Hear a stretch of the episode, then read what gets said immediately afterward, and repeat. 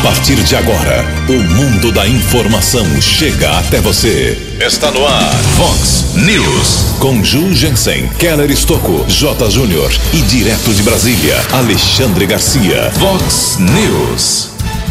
Vacina contra a Covid-19 já é distribuída aqui pelo interior do estado de São Paulo. Instituto Butantan tem pressa e pede aprovação de mais um lote para a Anvisa. A semana começa com mais uma morte na microrregião pelo novo coronavírus. Advogado explica a real situação do ex-prefeito Diego Denadai. Polícia realiza várias apreensões de drogas aqui na nossa região. Pedidos de cassação contra Bolsonaro apenas se acumulam em Brasília. O Palmeiras goleia o Corinthians no Clássico Paulista pelo Campeonato Brasileiro. Olá, muito bom dia, americana. Bom dia, região. São 6 horas e 34 minutos agora. 26 minutinhos para 7 horas da manhã dessa nublada, chuvosa terça-feira, dia 19 de janeiro de 2021. Estamos no verão brasileiro e esta é a edição 3402 aqui do nosso Vox News. Tenham todos uma boa terça-feira, um excelente dia para todos vocês. Nossos canais de comunicação, como sempre, à sua disposição jornalismo arroba vox90.com, nosso e-mail principal aí, para a sua participação, as redes sociais da Vox também, todas elas abertas para você. Casos de polícia, trânsito segurança, você pode falar comigo ou com o Keller Estouco, o e-mail do Kelão é keller com K2Ls, arroba vox90.com. E o WhatsApp aqui do jornalismo, para mensagens mais urgentes, 981773276. 981773276. Muito bom dia, meu caro Tony Cristino. Uma boa terça-feira para você, Toninho. Hoje, dia 19 de janeiro, a Igreja Católica celebra dois santos populares, hein? Hoje é dia de São Conrado e hoje também é dia de São Mário. Parabéns aos devotos. E hoje é aniversário de 54 anos apenas de fundação, uma cidade novinha, novinha, mas muito frequentada aqui pelos uh, moradores aqui da nossa região, principalmente. É aniversário de Praia Grande lá no litoral sul de São Paulo, que vem se transformando e atraindo muita gente aqui da nossa região. A prefeitura lá é a Raquel Chini, do PSDB, eleita no último mês de novembro. Parabéns aos moradores de Praia Grande e aos frequentadores também daquele belo local. 6 horas e 35 minutos.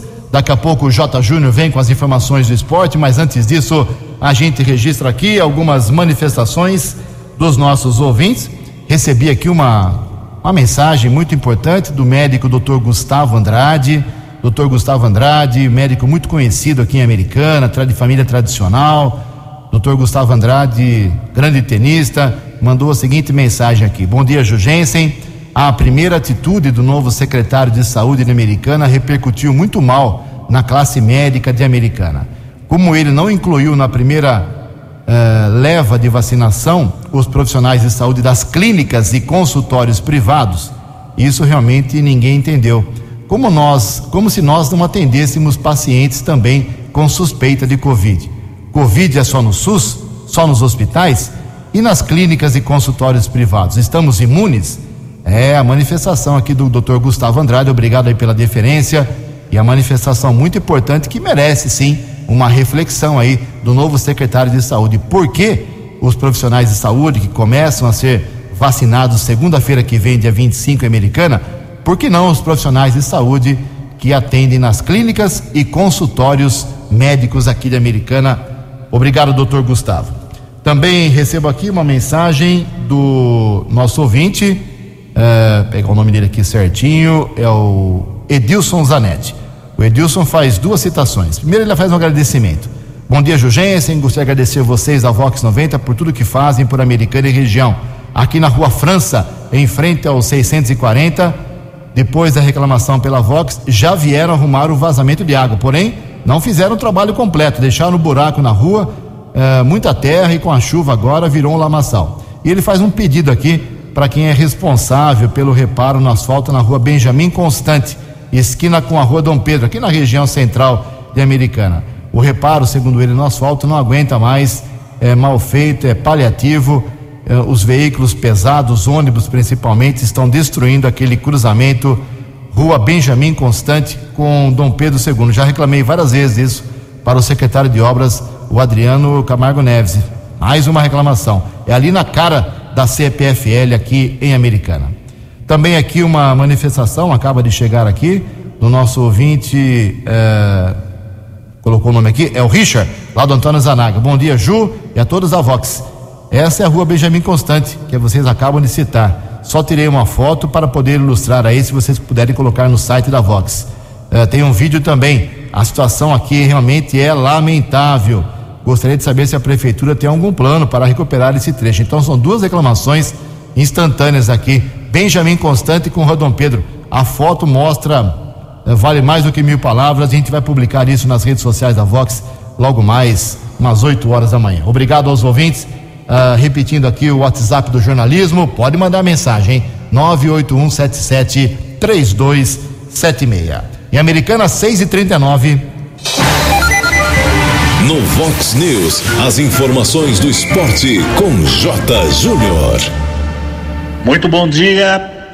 Tóquio terá uma redução drástica no número de atletas na abertura da Olimpíada claro, por conta da pandemia, e que até junho certamente ainda deverá estar presente no planeta. Uma noite de sete gols ontem pelo Campeonato Brasileiro. Flamengo lá em Goiânia, 3 a 0 no Goiás. E o Palmeiras fez 4 a 0 no Corinthians. São Paulo 57, Inter 56, Galo 53, Flamengo agora é o quarto colocado com 52. Colado no Flamengo está o Palmeiras com 51 e depois o Grêmio com 50 pontos. O Corinthians está na zona da Sul-Americana. Um abraço, até amanhã. O repórter nas estradas de Americana e região. 6 e 40 mais esporte, 10 para o meio-dia no programa 10 pontos. O trânsito está, o tráfego está normal no sistema Anhanguera Bandeirantes, principalmente, apesar da pista escorregadia. Felizmente não temos na manhã desta terça-feira nenhum acidente. A informação da concessionária que administra as rodovias Anhanguera e Bandeirantes. Última atualização, a questão de um minuto é, de trânsito intenso, mais normal. SP 304, também com trânsito intenso, pistas, pista molhada exigindo aí toda a atenção do motorista nesta manhã de terça. A previsão é que o dia todo hoje seja de chuva leve até o final da tarde e começo da noite. 6 e 40 No Vox News, Alexandre Garcia. Bom dia, ouvintes do Vox News. Pois é, começou a vacinação nos estados, a vacinação da Coronavac, produzida no Butantan, com licença e insumos da Sinovac, da China. Uma vacina que tem 50% de efetividade comprovada e custa o dobro da vacina que a Fiocruz pretende produzir e que ainda está na Índia, que custa a metade do preço e tem 70% de, eh, eh, de eficácia, mas não está no Brasil. Uh, o presidente Bolsonaro contava com essa vacina por causa das boas relações dele com o primeiro-ministro da Índia, né, que lhe deu uma recepção eh, sensacional eh, quando ele esteve na Índia. Ah, ontem, o embaixador da Índia esteve com o presidente e à tarde o ministro da Saúde disse que essa vacina pode chegar no, nos próximos dias. São 2 milhões de doses, ao custo de 5 dólares e meio cada uma, deu 10 milhões e 500 mil dólares ou 56 milhões de reais esse custo da vacina é, produzida na Índia, né, mas é a vacina da Oxford AstraZeneca. Por sua vez, a vacina da Pfizer, aquela da engenharia genética, é, deu, dá um susto no que aconteceu na Suécia. Digo, na Noruega. Eu cheguei a confirmar porque achei que podia ser fake news, não é. Até o momento em que eu confirmei, havia 23 mortos em casas de repouso de idosos que morreram depois de receber a vacina da Pfizer. Ainda não se sabe exatamente como explicar isso, mas as autoridades de saúde da Noruega disseram que eh, vacina agora em idoso só com a, autorização médica. Né? E, e, a Pfizer, por sua vez, deu um freio aí na, na vacinação, está tomando mais cuidado na vacinação de idosos. Isso é importante porque aqui no Brasil a Coronavac, que no teste só tinha dois idosos recebendo a, a vacina mesmo, né, e uns três ou quatro recebendo o placebo, a, a, vacinação começa com profissionais de saúde e idosos acima de 75 anos e, e depois idosos que estiverem em abrigos. É um, um, cuidado muito grande que deve ter, né? É, de qualquer forma, é, é a, a faixa etária mais sensível à inoculação de, de, de um corpo estranho, né? Que pode haver é, reações. Mas, enfim, tomara que tudo dê certo. De Brasília para o Vox News, Alexandre Garcia. A informação você ouve primeiro aqui. Vox, Vox News. Obrigado, Alexandre. 6 horas e 44 minutos. Eu sempre digo aqui que qualquer óbito, uma morte só de Covid-19, qualquer doença, é uma tragédia para uma família. Então, entenda o que eu vou dizer. Tivemos no final de semana passado, da semana passada, muitas mortes nas três cidades aqui da microrregião por Covid-19. Foram nove mortes somando Americana, Santa Bárbara e Nova Odessa. Nove mortes. Agora, nesse final de semana agora, ontem saíram os números, felizmente, entendo o que eu vou dizer, uma morte já é uma tragédia. Só um óbito registrado caiu bastante, então, em relação ao final de semana da semana passada. Nove, semana passada, um nesse final de semana. E foi aqui em Americana, um homem de 74 anos que morava nos, Lírios, tinha problema renal crônico, tinha diabetes, problema cardíaco e não resistiu ao Covid-19. Nenhum, nenhum óbito no final de semana confirmado em Santa Bárbara e nenhum em Nova Odessa. Então temos hoje, nesta manhã de terça, em Americana, 236 óbitos, 9.395 pacientes recuperados. Em Santa Bárbara, 255 óbitos, 8.303 recuperados. Nova Odessa, 68 óbitos, 1.730 recuperados. Ocupação de leitos de UTIs para a Covid aqui em Americana, todos os hospitais somados, com respiradores 46%, sem respiradores 44%. Isso é positivo. Seis, por isso que estamos na fase amarela. 6 e 45 falar um pouco sobre um triste dado em relação às mulheres, uma triste constatação. A cada duas horas, uma mulher morre violentamente aqui no Brasil. As informações com o repórter Keller Estocco. Uma triste realidade no Brasil: a cada duas horas, uma mulher é assassinada, a média de 12 mortes por dia no Brasil. Existem algumas dúvidas referentes à questão do homicídio e do feminicídio. Nosso contato nesse instante é com o delegado de polícia, Roberto José Dyer, que já foi delegado seccional aqui da cidade americana. Doutor Dyer, todo assassinato de mulher é caracterizado o feminicídio? Ou não necessariamente? Não necessariamente, não necessariamente. É, Para caracterizar o feminicídio são é, necessários praticamente, basicamente dois pontos. Primeiro, que se dê é, no âmbito da violência doméstica, como, como descrito na lei. E segundo. Se tem alguma relação. Se é amásio, marido. Exatamente, marido, amásio, ex-marido, né? Esse tipo de coisa. Ou, ou a segunda possibilidade é que seja aquele crime que a gente chama crime de gênero, que a mulher seja agredida por ser mulher, né? Então essa é a segunda. Quer dizer, aí já é mais difícil, né? Exatamente, é mais difícil até de comprovar, né? né? Até de caracterizar, né? De você comprovar. Mas é Seria até um misógino que pode cometer o crime, né? Exatamente, exatamente. Por qualquer motivo, ele não goste de uma mulher e ele mate a mulher por conta dessa situação. Então essa, isso é o que diferencia um homicídio praticado contra uma mulher de um feminicídio que é um homicídio qualificado. E o feminicídio, a pena é maior do que um homicídio, por exemplo? Sim, é maior porque, como eu disse, ele é um, é um homicídio já qualificado, por essas condições que eu falei, por essas situações. Nós sabemos que existe a Lei Maria da Penha, 11.340, lá de 2006, já é uma lei com 14 anos, né? Ela é importante, doutor? A, a mulher que é agredida ou ameaçada, é importante denunciar? Sem dúvida alguma, Keller. Eu, eu acho que existe ainda uma certa resistência das mulheres delas denunciarem as agressões. Principalmente nesse tempo de pandemia, onde se tem aí o convívio mais próximo do marido com a esposa, e às vezes a esposa não tem nem a possibilidade, né?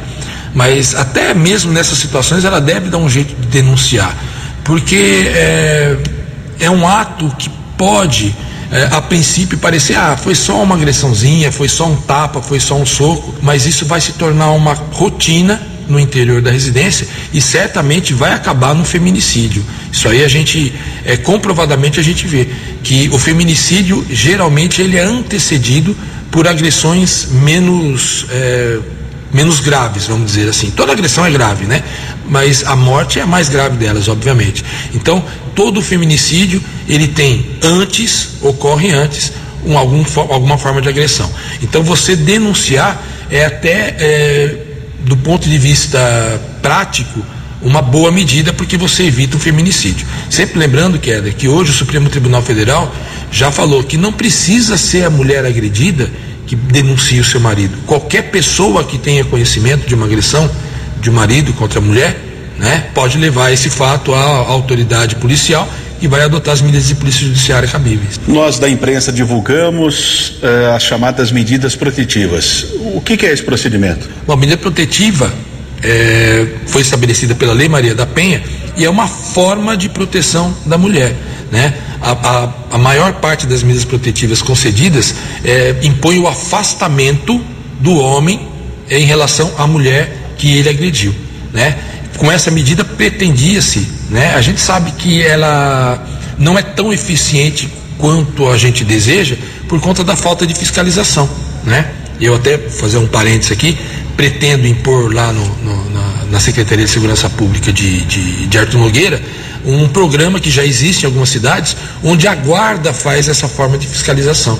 Né? Ele vai até a mulher que tem a medida protetiva e pergunta se está tudo bem, se o marido tem ameaçado, se o marido tem chegado perto, para comunicar ao juiz para tomar alguma medida mais radical, inclusive a prisão do indivíduo. Né? Mas a gente tem uma fiscalização muito pequena ainda, por conta disso que a gente tem medidas protetivas e ainda assim a gente tem a prática de alguns crimes. Mas a medida protetiva, ela é, como o próprio nome fala, né, ela visa proteger a mulher do seu uh, agressor. Jornalismo Vox agradece a participação do delegado da Polícia Civil, Roberto José Dyer. Keller Estocco para o Vox News. 13 anos. Vox. Vox News. 6 e 50 10 minutos para 7 horas da manhã, o tempo passa e os vários pedidos de impeachment, de cassação contra o presidente Jair Bolsonaro apenas vão se acumulando lá em Brasília. As informações com Diego Segales. Os pedidos de impeachment contra o presidente da República, Jair Bolsonaro, sem partido, se acumulam de forma numerosa são 60 os que foram protocolados em pouco mais de dois anos de governo. Porém, nenhum deles teve a tramitação iniciada na Câmara dos Deputados. Um dos mais recentes foi protocolado por parlamentares do PT, o Partido dos Trabalhadores. No dia 7 de janeiro, deputados da sigla apresentaram o pedido. Nele é referida uma declaração de Bolsonaro dada no dia 28 de dezembro de 2020, quando questionou e ironizou as torturas recebidas pela ex-presidente da República, Dilma Rousseff, durante a ditadura militar. Um dos deputados que assinou o pedido de impeachment foi Rui Falcão, do PT de São Paulo. Em entrevista concedida à reportagem da agência Rádio Web, ele destacou o que motivou o tal movimento da bancada do partido contra Bolsonaro. Nós entendemos que a tortura e a apologia da tortura é, constituem crime de responsabilidade porque afetam o decoro porque a tortura é um crime imprescritível, porque não é a primeira vez que o presidente da República faz apologia da tortura. Então, a gente achou importante não deixar isso passar em branco.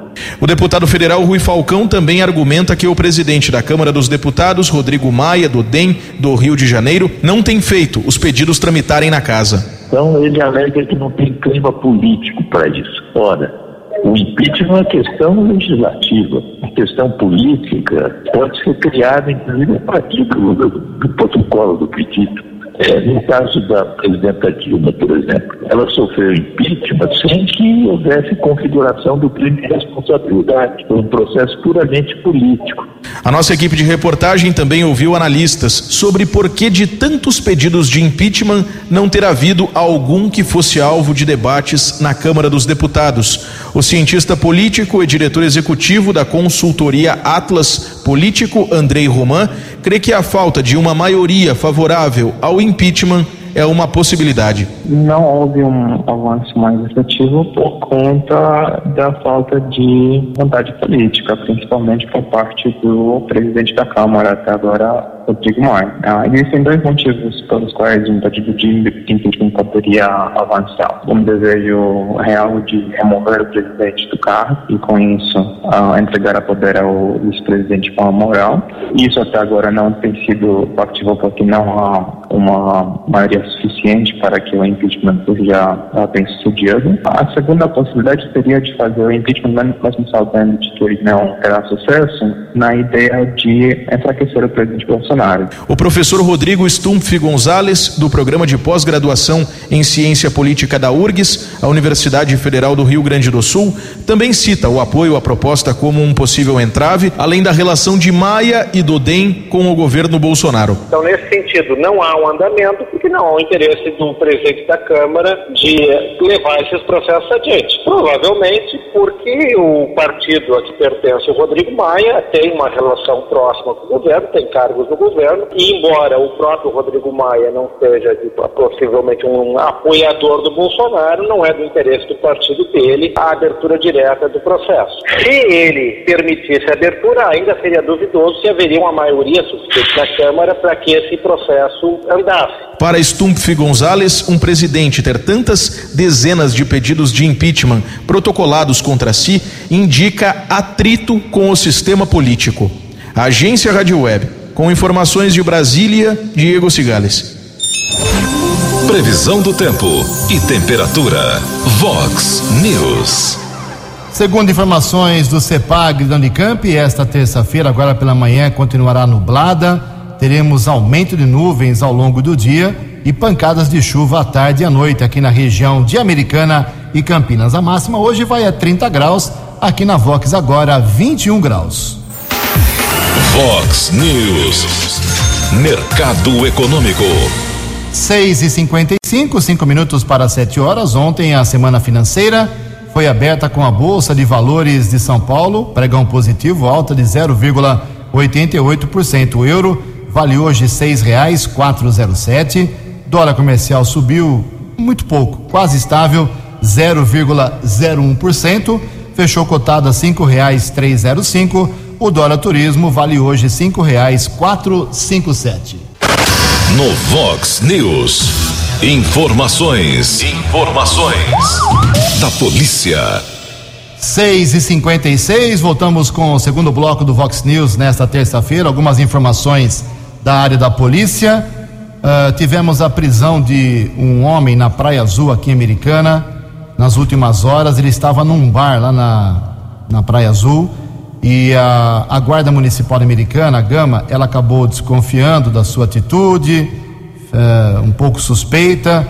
Ele é um coletor, coletor de lixo, e a, a polícia acabou, a Guarda Municipal foi atrás dele e ele acabou tentando se esconder, se evadir, e foi descoberto com ele que estava com LSD. LSD, para quem não sabe, é um ácido muito potente uh, que causa alucinações, causa uh, problemas muito sérios para os jovens, principalmente. É aquela famosa bala, como os jovens chamam. Foi preso, tinha micro, 15 micropontos de LSD e está preso na cadeia de Sumaré. A Polícia Militar do Estado de São Paulo fez uma grande operação chamada uh, Operação Rodovia Mais Segura no final de semana. Bafômetro para muita gente, 162 pessoas foram apreendidas, detidas, retidas, 112 quilos de drogas foram encontrados com essas pessoas e essa, essa operação ela aconteceu desde quinta-feira até o último domingo e ela valeu aí para todo o estado de São Paulo. Então a Polícia Militar pretende, segundo informações da sua assessoria de comunicação, incrementar esse tipo de atividade nas próximas semanas. Você bebeu, não dirija. Se você tem droga, fique esperto porque nas estradas também existe fiscalização. São 6 horas e 57 minutos e como destacamos aqui no começo do Vox News, nós estamos recebendo com muito prazer hoje o advogado Dr. Paulo Sarmento, que vem cuidando aí de alguns casos do ex-prefeito da Americana, Diego Dinadai. Muita gente foi surpreendida no final de semana com a informação publicada pela imprensa, pela mídia, de uma ordem de prisão uma decisão uh, do STF, Supremo Tribunal Federal, de não mais dar atenção aos recursos do Dr. Paulo Sarmento, do Diego Denadai, em relação a um caso lá de 2016 uh, que envolvia uh, atos públicos. A condenação anunciada foi de quatro anos e quatro meses em regime semiaberto por crime de responsabilidade. Então é toda uma história que não é né, não tem fim ainda, pode ter novos desdobramentos. Inicialmente quero agradecer aqui a visita do Dr. Paulo Sarmento. Bom dia, doutor. Desculpa tirar o senhor da cama tão cedo, tudo bem? Imagina, Ju, eu que peço desculpa pelo meu pequeno atraso, né? A gente acorda cedo, mas tem que fazer algumas coisinhas antes. É, queria desejar, desejar um bom dia também a todos os ouvintes.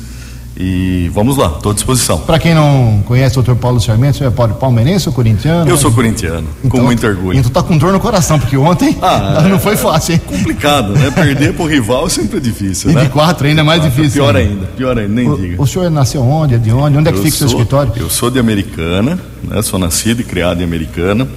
É, só fiquei fora da nossa amada cidade durante a faculdade, eu estudei fora daqui e meu escritório fica ali muito pertinho da FIDAM, na rua Emílio Leão Brambila, número 180, rua de trás da FIDAM. Doutor Paulo, o senhor é especializado mais em direito eh, criminal, uh, as leis uh, de prefeitura, Câmara Municipal, Sim, de governo? Qual é a sua especialidade? Eu sou mestre em direito penal, tá? sou formado em direito pela Unesp, Universidade Estadual Paulista, sou mestre em direito penal. É, fui professor da Unimep, da FAM, sempre dando aula de direito penal, processo penal por mais de 15 anos aí da nossa vida. E hoje em dia o meu escritório é multifacetado, né? mas a minha, a, a, minha vocação profissional é justamente no direito criminal e também no direito administrativo. Então a gente trabalha muito de perto com o poder público, tanto na esfera criminal quanto em esfera administrativa, ações civis públicas, é, processos administrativos disciplinares de servidores públicos, é, mas o meu escritório também tem a sua área civil, né, então é multifacetado. Doutor Paulo, nesse caso do Diego Denadai, ele foi denunciado pelo promotor Sérgio Claro Bonamite, lá em 2016, uh, por ter criado despesas na ordem de 140 milhões de reais, 130 milhões de reais, e não ter esse dinheiro depois, futuramente, para é, que fosse pago. E também acusado de quebra de ordem cronológica de pagamento de precatórios. E essa condenação veio surpreender o senhor ou não? O senhor poderia dar uma resumida para dezenas de milhares de pessoas que estão te ouvindo agora? Posso sim, posso sim. Veja bem, é, primeira coisa, eu nunca vi uma perseguição como a que houve contra o Diego. É, nos meus 25 anos quase de advocacia, eu nunca vi isso. Eu já advoguei para alguns prefeitos da nossa região, dentre eles o, o querido amigo Ralph Biasi, o falecido Ralph Biasi, é, mas a, a, forma que foi feita, né, a quantidade de denúncias que saíram de dentro da administração anterior para o Ministério Público, eu não digo que houve perseguição por parte do MP. O Ministério Público recebe as informações e é dever deles investigarem. No caso do Diego, foram praticamente 100 denúncias que foram feitas contra ele dentro, saídas de dentro da prefeitura municipal, da antiga administração. Mais de 60 foram arquivadas ainda em fase de inquérito. Da, dos outros 20 e poucos que sobraram, nós conseguimos absolver o Diego em, em praticamente todos, né? houveram algumas condenações, mas a pena de multa, é, e aí veio essa situação. Essa situação específica, o Diego foi acusado do quê? De ter invertido a ordem cronológica de pagamentos. O que, que é isso? Você tem uma lista de credores da prefeitura e você, ao invés de seguir a ordem cronológica desses credores, você paga adianta o pagamento de alguns que estariam mais adiante na fila, vamos dizer assim. Só que, é, para que seja feito isso, existe uma alternativa que é dentro da própria lei do município, prevendo que se, se, se justificar é, a quebra da ordem, não há nenhum tipo de delito. E isso foi feito, não é? Porque a quebra de ordem cronológica, na verdade, do ano de 2011 para 2012, que é o período da denúncia, é, essa quebra foi dada em combustível, merenda, é, medicamentos. A, a ordem que foi quebrada foi para gêneros de primeira necessidade do município e houve lei. Só que o que acontece, Ju? É, esse processo administrativo né, que foi criado para permitir essa quebra de ordem cronológica, ele ficou, é, vamos dizer assim, perdido nos anais aí da prefeitura municipal durante vários anos. Nós solicitamos, nunca tivemos acesso. Não é? O ex-secretário da Fazenda, Zé Antônio Patrocínio, foi quem nos informou que havia documentação pertinente sobre essa quebra de ordem cronológica. E só agora que nós tivemos acesso a esses documentos. Infelizmente, o processo. Sim, o processo transitado em julgado. E o que é que nós vamos fazer agora? Agora nós vamos entrar com um pedido né, de revisão criminal né, do artigo 621 do CPP. E nesse artigo do Código de Processo Penal ele diz o quê? A revisão criminal, a revisão dos processos findos será admitido quando? No seu inciso terceiro, quando surgirem novas provas da inocência do acusado ou provas que possam minorar-lhe a pena, havidas depois da sentença. Então, nós já fizemos essa revisão criminal, a gente fez um pedido liminar nessa revisão criminal para que se suspenda qualquer é, é, expedição de mandado, ainda não há decisão sobre isso, tá? Mas nós acreditamos que com essa documentação nova que comprova que o Diego atuou completamente dentro da lei, nós teremos aí uma, uma será revisto o caso, como o próprio nome do artigo diz, é, revisão criminal e nós não veremos né, é, esse cumprimento de uma pena privativa de liberdade como vem, como vem sendo veiculado na imprensa. E a outra questão, Ju, né, eu falei agora da, da, da inversão né, da ordem cronológica, a outra, a outra questão que foi colocado foi que ele deixou despesas a pagar para o próximo, próximo prefeito, que era ele mesmo que havia sido eleito. Veja só, quando do, do, da publicação do orçamento de 2012, a prefeitura de Americana ela tinha aumentado a sua arrecadação em praticamente 200 milhões de reais. Esses débitos que o Diego devia, de, teria deixado em tese sem lastro, como diz a denúncia, para o próximo mandato, é, não é verdadeiro, porque havia lastro mais do que o suficiente é, para que fosse pago e esse e essa questão de, de, de, dessas dívidas contraídas no último quadrimestre foram justamente para pagar salário de servidores.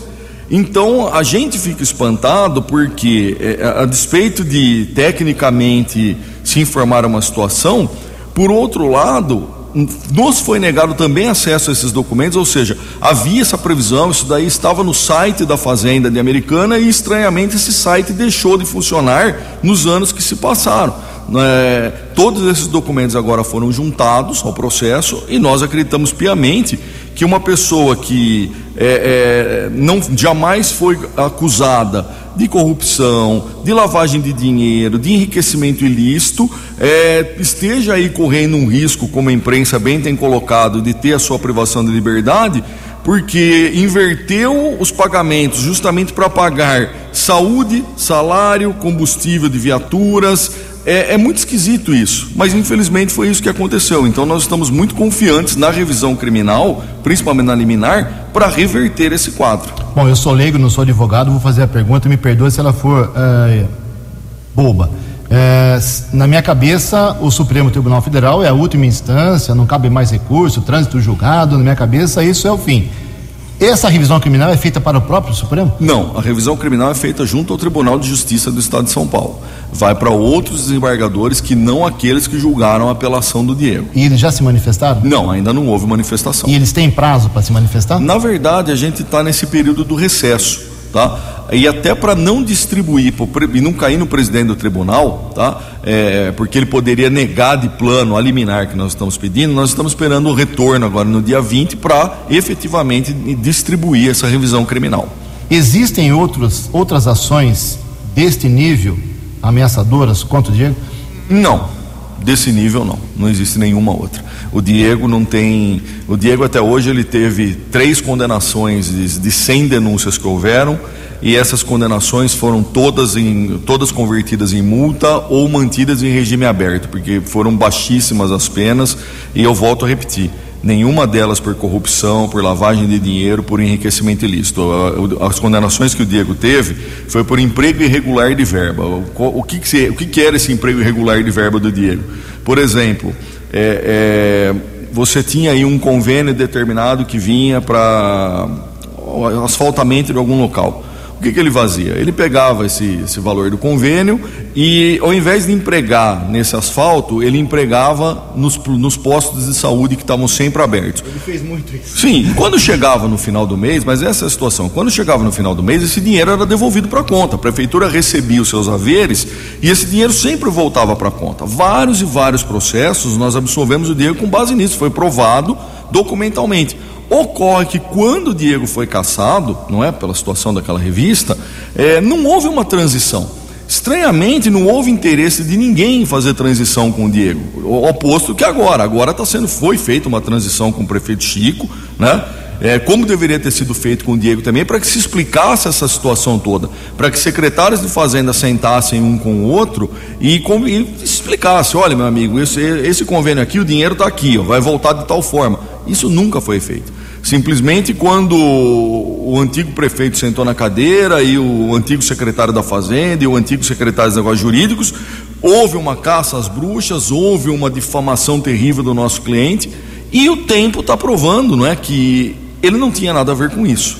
Tá? Como dessa vez também, é, nos foi é, é, omitido documentos essenciais que comprovam a inocência do Diego mais nessa situação. Sete horas e nove minutos, estamos conversando com o Dr. Paulo Sarmento, que defende o ex-prefeito de Americana, Diego Denadai. É, se eu não me engano, em primeira instância, a juíza aqui de Americana converteu essa condenação do Diego nesse episódio, que eu julgo mais contundente, em serviços prestados à sociedade. Era isso sim, mesmo? sim. Isso ainda é possível ou não? Ou não é esse o objetivo? Na revisão criminal, a nossa intenção é, é especificamente é, anular esse processo como um todo, comprovar que não houve nenhum tipo de delito por parte do Diego. Mas se nós conseguirmos, vamos imaginar aí, afastar essa questão da quebra de ordem cronológica, é, vai reduzir a pena dele em um ano, que ele havia sido condenado por essa quebra em um ano.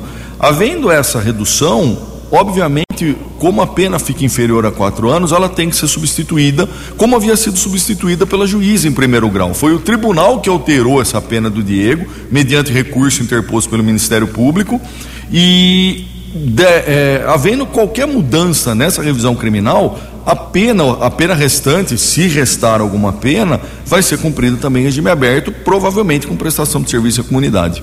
O senhor e o Diego estão pensando também em fazer algum tipo de ação, uh, popularmente, aí, contra uh, a administração que teoricamente escondeu esses documentos de vocês, ou não é esse o caso? É, a, a gente não pode dizer que foi, que se escondeu, nós não temos prova disso. Esses documentos, eles estavam num arquivo morto, foi um trabalho terrível para se conseguir encontrar, tipo documento dentro de documento, sabe, pasta dentro de pasta. Mas a, a nossa intenção, na verdade, é, é não é fazer com, o, o, o, que fizeram com o Diego com outras pessoas. Nós não temos intenção de perseguir ninguém. Na verdade, a nossa intenção sempre foi de mostrar a inocência do Diego, como a gente vem mostrando paulatinamente, e demonstrar que ele, por ter sido uma pessoa que governou realmente para o povo mais pobre de Americana, passou por uma perseguição terrível. É, a gente não pode descartar qualquer tipo de ação nesse sentido, porque afinal de contas, o Diego é detentor da honra dele mas eu creio piamente que a intenção maior minha e principalmente do Diego é deixar claro que ele nunca cometeu esses fatos dos quais ele foi acusado, é demonstrar que ele atuou sempre em prol, em prol da população de americana e tentaremos aí, se Deus quiser, vencer mais essa ação. 7 horas e 11 minutos. Só aproveitar um gancho aqui. O mesmo promotor, Dr. Sérgio Claro Bonamite, está entrando com uma ação agora contra o prefeito de Americana, o ex-prefeito de Americana, Marnajara, e mais 21 vereadores, titulares e suplentes. Porque ele entende que houve uma criação de cargos na Fusamb de forma irregular, pede uh, de 3 a 5 anos de perda de direitos políticos desses vereadores, multa de 10 vezes ao salário do ex-prefeito.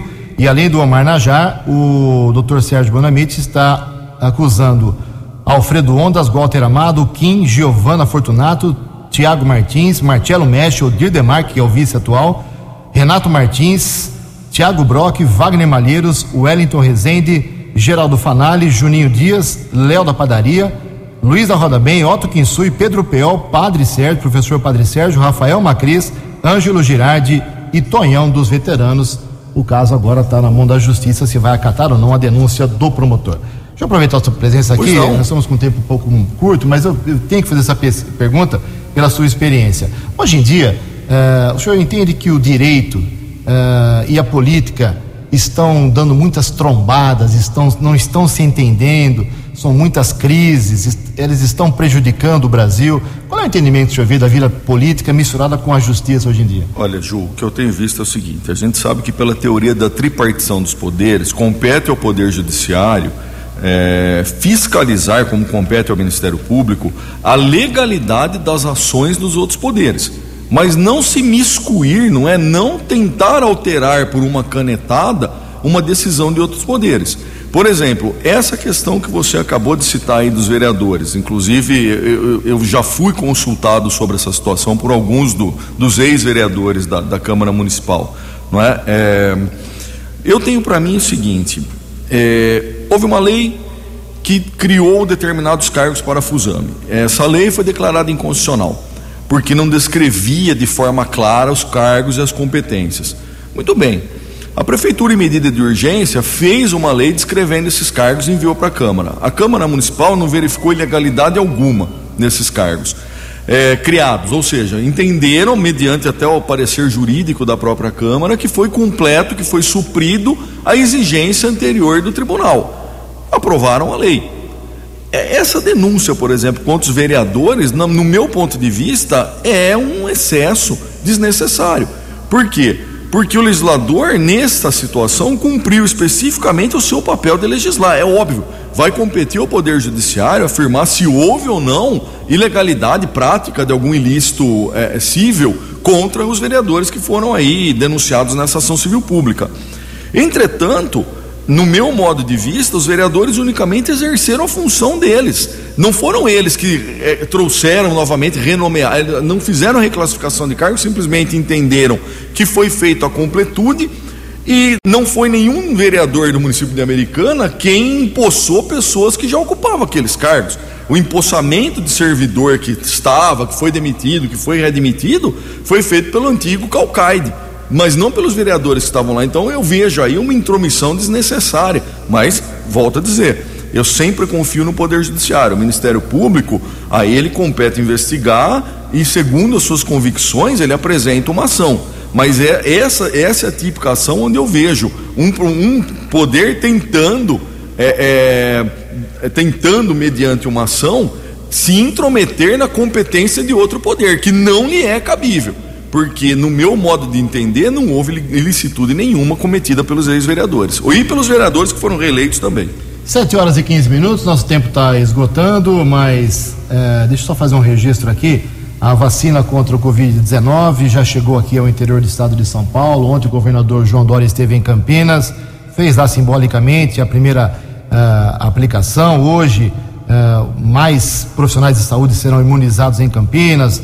Botucatu, São José do Rio Preto. Agora, felizmente, a vacina vai embora e a gente espera que a briga política dê uma cessada para que a saúde e a ciência fiquem em primeiro plano.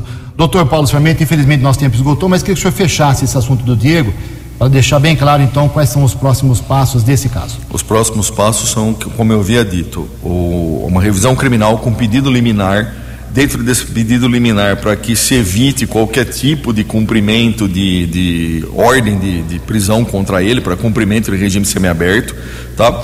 E dentro dessa revisão criminal, nosso pedido principal é para que se aprecie os novos documentos que vão ser levados aos autos, que comprovam a inocência total do Diego, tanto na inversão tumultuária de pagamentos, que não houve, porque seria tumultuária se não houvesse lei que determinasse essa inversão, mas houve lei do município determinando e houve justificativa para essa, essa quebra, né? porque a quebra foi dada em gêneros de primeira necessidade. Tampouco houve é, assunção de, de dívidas no último quadrimestre, porque o Diego, ele na verdade tinha caixa, isso foi comprovado, e esse caixa foi comprovado justamente quando foi publicado o orçamento do ano seguinte. Então, tão pouco haveria crime, porque a questão de deixar restos a pagar é quando você sabe que não tem com o que pagar e deixa para a próxima administração. Não foi o caso, havia dinheiro mais do que suficiente. É, eu não vai ajudar em nada, porque eu não sou testemunha do, do caso, mas Eu faço matérias de quebra de ordem cronológica há uns 40 anos aqui Sim. na imprensa americana. Desde o tempo de Valdemar Tebaldi, Frederico Paulo Miller, Carol Meneghel, Eric Hetzel Jr., Omar Najar e Diego de Nadai. É uma, uma prática, infelizmente, que acontece no Brasil inteiro. É, mas desde que justificada, é. é, porque você só quebra a ordem por, por primeira necessidade. Nenhum prefeito é louco de ficar quebrando a ordem ao bel prazer para ficar pagando é, alguém que lhe interesse. Isso é maluquice. É, pode acontecer? Pode, mas não foi no caso do Diego, isso eu posso garantir. A gente vai agendar um dia com mais calma, bater um bom papo sobre direitos, sobre política. Espero que o senhor aceite o convite para um futuro próximo. Ju, é, para mim foi um grande prazer. É, é- é a primeira vez que eu venho aqui na Vox com vocês. Ah, mas a segunda, que a primeira foi no puxadinho, né? A primeira foi no puxadinha semana passada, com certeza. Mas aí foi lazer, né? É, Não foi, um pouco não melhor, foi né? informação. Tá. Mas é, é, eu estou sempre à disposição, para o que for necessário, me convidando, eu venho sim. E uma última informação aqui no Vox News, encerrando o programa hoje. Estouramos o tempo aqui, obrigado ao Marquinhos e Andressinha. O vereador Tiago Martins, que é o presidente da Câmara Municipal Americana, me confirmou ontem, saiu do hospital ontem, ainda estava bem sem ar, sem, sem pulmão, mas disse que quinta-feira está tomando todos os medicamentos, está em repouso e quinta-feira vai presidir a primeira sessão às duas horas da tarde. Ele que foi reeleito com mais de 1.700 votos para a próxima legislatura. Sete horas e 19 minutos. Você acompanhou hoje no Vox News. Vacina contra a Covid-19 já é distribuída pelo interior do estado de São Paulo. Instituto Butantan tem pressa e pede aprovação de mais um lote à Anvisa. A semana começa com mais uma morte na microrregião pelo novo coronavírus. Advogado explica a real situação do ex-prefeito Diego Denadai.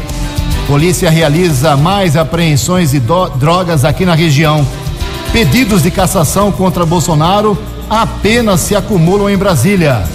O Palmeiras goleia o Corinthians no Clássico Paulista do Campeonato Brasileiro. Você ficou por dentro das informações de Americana, da região, do Brasil e do mundo. O Vox News volta amanhã.